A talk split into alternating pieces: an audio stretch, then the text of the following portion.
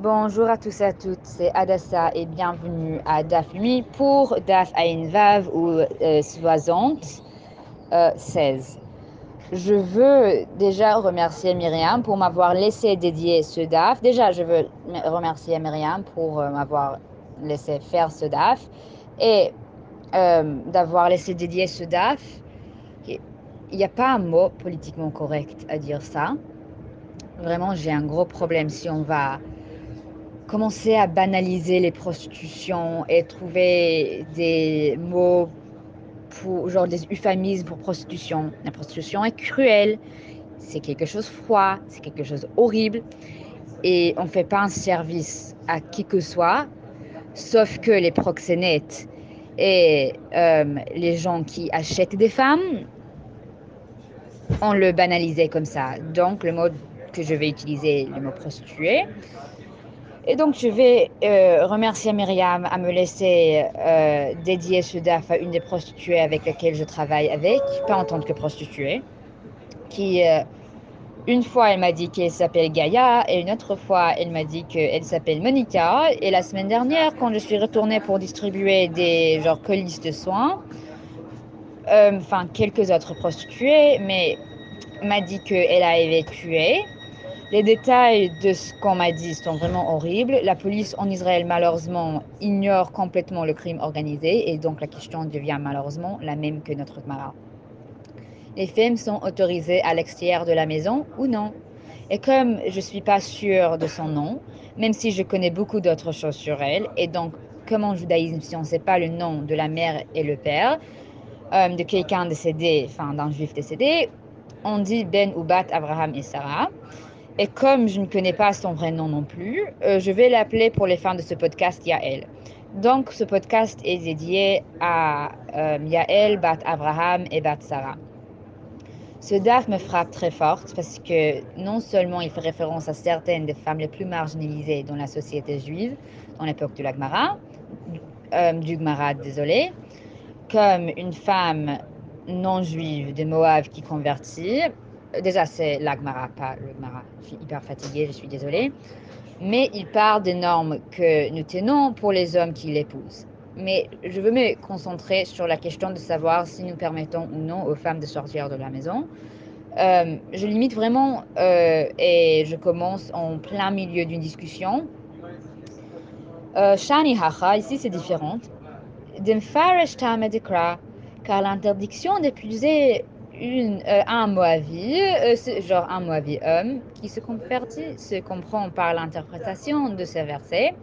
À la chair lokidmu, ok, nekadim quelqu'un, c'est genre de le saluer. Donc, à la chair lokidmu et trem, baler et parce qu'ils ne sont pas sortir de procéder de vous saluer avec du pain de l'eau. Darko shel ishtekadem, velo darka shel kadem.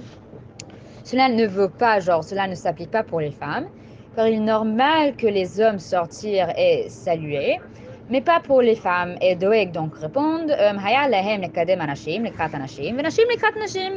Les hommes auraient dû aller saluer les hommes et les, femmes auraient euh, dû sortir saluer les femmes. Genre les hommes pour les hommes, les femmes pour les femmes. Eshtek Avner était si long. Euh, et maintenant, je vais sortir. Euh, oui, je vais sauter un peu jusqu'à euh, le DAF de demain, Ein Zayin Amoud Aleph. Mais comme comme caché, déjà quand quelqu'un euh, est si long, ça veut dire qu'il ne répond pas. Genre, il n'y a pas de réponse. Sinon, parfois c'est un prof pour quelque chose, mais il n'a pas de réponse. Euh, et on continue avec sur Ein Zayin Amoud Aleph, mais comme comme Kashia. De toute façon, on a une difficulté ici genre le fait que le rejet de Doeg n'était pas encore répondu. Hacha Targimeu, ici, genre Hacha en Bavel, puisque on lit le Talmud Bavli, on a expliqué avec ce pasuk, Kok Vuda Abbas Melech Penema. La gloire d'une princesse est à l'intérieur, ce qui est déjà super abusé par rapport à Knut, euh, comme on va voir aussi maintenant, mais ce qui est interprété comme signifiant que puisqu'il est pasnecht, entre guillemets, aux femmes de sortir de chez elles, les Ammoniotes n'auraient donc pas été sortir pour saluer les femmes juives. Beme'ar Amri, genre mais à l'ouest, genre de Bavel, que c'est Eretz Israël, ils ont dit Rabbi Yitzhak, mais il y a ceux qui disent que c'était euh, Rabbi Yitzhak, um, Amar Kra, qui dit que le pasuk dit, Vayomru elav, eye Sarah ishtacha vegomer. Et il lui demande, où est Sarah ta femme? Enfin, elle était dans la tente, euh, qui montre que c'est bon, c'est genre c'est bon, c'est une bonne chose pour les femmes à rester à l'intérieur de la maison. Or, on apprend dans une Mishnah au milieu de Sota que s'il y a une Milchemet Mitzvah, tout le monde sort de se battre, même un khatan de la chambre et une kala de la roupa, que sur une note de côté est euh, une intéressante donne un aperçu dans le développement anthropologique euh, de la sexualité entre les hommes et les femmes. Et il y a des autres gmaras crucieux aussi à notre question principale. Mais pour un court podcast, je vais vous permettre de terminer, si tu veux, toute le chasse avec Miri, parce que c'est une meilleure enseignante et, c'est beaucoup, beaucoup de choses. Et je recommande à tout le monde de l'écouter. Et, c'est pas seulement des choses encodées, je me suis beaucoup, beaucoup de choses en rôle et elle me surpasse dans toutes les connaissances de rôle que je peux jamais savoir. Donc, je fais juste un petit euh, podcast et Myriam était hyper bénévole à me laisser le faire en honoré de Yael, Bat, Abraham et Sarah. Euh, mais je vais laisser finir toutes les autres croque-marottes cruciaux à ce question en une avec Miri, si je veux, quand on y arrive.